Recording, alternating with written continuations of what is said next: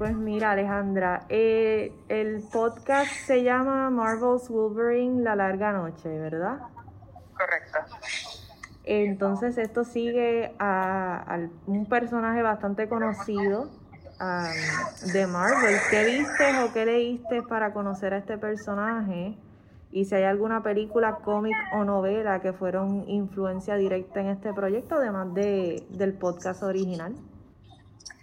Pues pedí, le escribí al escritor que por favor tuviera una reunión conmigo, porque como había mencionado, eh, Wolverine en muchas adaptaciones, ¿no?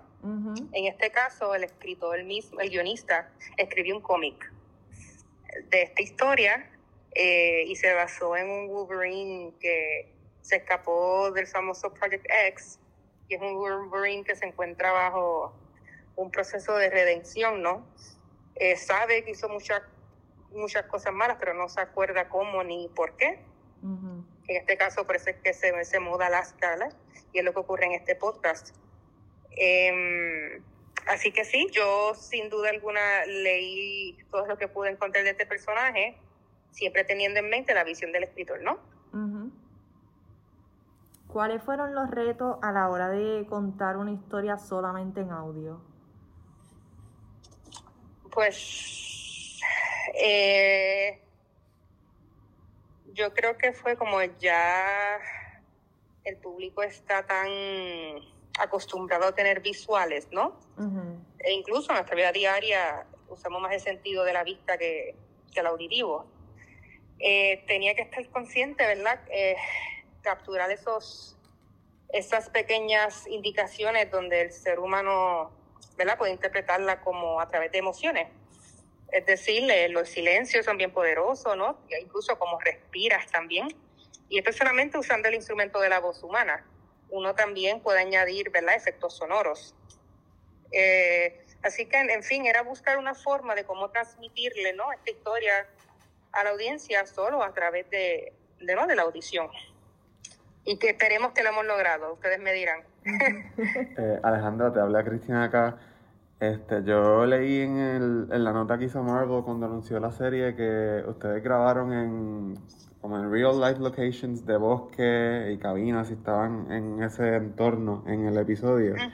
Cuéntanos un poquito sobre esa experiencia, cómo fue grabar así fuera de un Bueno, en mi caso, como ya esto es un podcast que se había grabado en inglés, no estuve presente en ese proceso. Ya lo tenemos en la librería de sonido, donde, ¿verdad? Pues hicimos la postproducción. Que en ese caso, pues obviamente sí lo utilizamos, pero no, o sea, no estuve presente en ese proceso. Eh, conocemos que tú has trabajado, ¿verdad?, en, en cortometrajes antes de llegar a este proyecto. ¿Cómo tus proyectos anteriores te prepararon para este, si alguno? Bueno, yo, yo les había mencionado a ellos que, que yo, yo digo, yo estudié en COPU en la UPI y, y mi segunda fue en, este, en drama y pertenecía al Teatro Rodante. Y como yo era la, la única que estaba estudiando cine en aquel entonces, yo era la que podía editar. Te explico, yo era la que incluso diseñaba el sonido para todas las obras del Rodante. Que ya yo tenía un, una, un resumen extenso de, de, de ¿no? De, de, bregar con, con sonido, simplemente con sonido. Eh, y obviamente tener ese, ese, ¿verdad? Ese, ese trasfondo y ya haber tenido un cortometraje, ¿verdad? Que gracias a Dios fue bastante renombrado y tuvo bastantes honores. Ya, ya sabía entonces cómo es que se trabaja una producción, ¿no? Que yo creo que esos dos elementos fueron bien bastante poderosos a la hora de ellos ofrecerme el trabajo, pienso yo. ¿Cómo crees que este proyecto te ayude en el futuro a la hora de dirigir contenido audiovisual, ya sea películas o series? Bueno, pues ahora mismo estoy en la postproducción de otro, creo que en enero tengo otro. se me han abierto mucho las puertas en ese sentido. Qué bueno. Sí, eh, claro, no es a lo que me quiero dedicar en, completamente, ¿no? Eventualmente quiero brincar a, ¿no? Añadir elementos visuales, ya sea cine o televisión. Pero por ahora, pues qué bendición que puedo pagar mi cuenta, eh, las cuentas, ¿no? Dirigiendo. Este, y como todo, yo veo, yo veo toda mi carrera como un, como un, como, ¿cómo se dice? Como, como un, ¿cómo, ¿cómo lo pongo? No sé ni cómo, es como un warm-up, como que estoy calentando, estirando para, para, o sea, que todo lo que estoy haciendo básicamente me va a ayudar a, al próximo proyecto que venga. Exacto. ¿Entiendes? Porque, por ejemplo, ahora en este proyecto, que es lo más grande que yo he hecho dirigiendo, yo realmente pude ver lo importante que es tener una mano derecha, es decir, una productora. Y este, obviamente sé la jerga que tengo que utilizar, ¿verdad? Para hablar con los editores. Eh, obviamente perfecciono mi arte trabajando con actores. O sea que nada es en vano. Yo pienso que todo, todas estas experiencias son una acumulación que te va a hacer mejorar tu trabajo en tu próximo proyecto. Eh, Alejandro, saliéndome un poquito aquí del script de las preguntas que teníamos, eh, ¿nos puedes contar algo? ¿Nos puedes dar una pista o something de lo que estás trabajando ahora mismo? no, no puedo. Ustedes saben que yo no puedo. I had to, I had ya, to. ya más adelante me imagino que nos enteraremos por ahí. sí. Mira. Lo que sí te puedo decir es que es otro, otro, otra serie de audio. Ok. okay. ¿Y estás, estás ahora mismo en Los Ángeles? No, estoy en Puerto Rico. Ok. Sí, porque la producción por COVID es remota, así que, pues déjame quedarme en casa un rato más, ¿no? Mira, ¿y qué hace el proyecto diferente por tu ser latina? Bueno, lo, lo, lindo de este proyecto es que es lo primero que Marvel Entertainment, ¿no? que no es lo mismo que Marvel Studios. Digo, son, son compañías hermanas, pero obviamente una se dedica a lo que es todo lo visual y uno es a todo lo que es cómics y audición. Pues en este caso es lo primero que Marvel hace en general totalmente en español. Qué, lindo pensar que próximamente van a hacer series y eventualmente películas, o por lo menos añadir el, el, ¿no? la lengua de español. Y en mi caso, que para mí es lo más especial, es que si sumamos todo, si, si contamos como esto un proyecto de Marvel, porque realmente lo es, ¿no? Eh, soy, me dijeron que soy la quinta mujer, pero la primera latina en dirigir un proyecto para Marvel. Ok. Eso es pues, obviamente lo más que me llevo, ¿no? Sí, sí.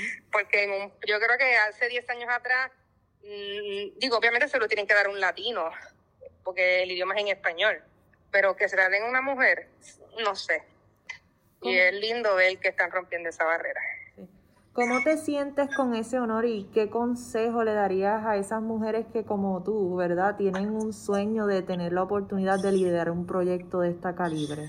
Pues mira, una anécdota bien linda es que este, creo que eran cuatro productores ejecutivos, tres de ellos son americanos y uno es mexicano.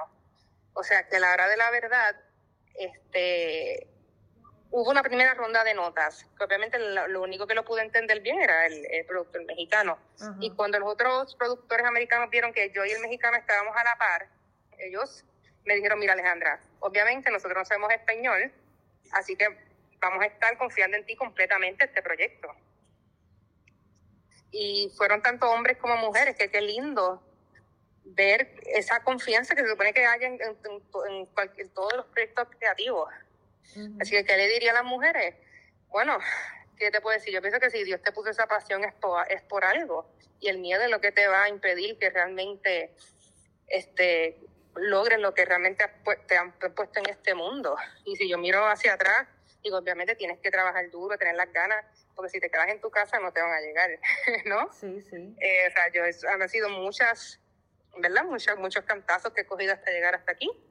Sin embargo, repito, le doy las gracias a Dios porque, eh, como había mencionado, todo, todo lo que ha sucedido antes me ha ayudado a estar donde estoy, las personas que he conocido. Eh, y nada, que en fin, que yo soy un testimonio vivo de que es posible, ¿no? Yo no, o sea, yo no, no yo, no, yo no estudié en ninguna escuela prestigiosa ni tengo familiares que son artistas, ¿entiendes? Así que realmente cualquier persona, tanto de la isla como alrededor del mundo, lo, lo puede lograr. Eh, bueno, pues nada, Alejandra, yo creo que hasta aquí estamos, ¿verdad? Sí, ya. Eh, gracias por tu tiempo. Eh, esperamos escuchar más de lo que hagas por ahí y escuchar también el podcast.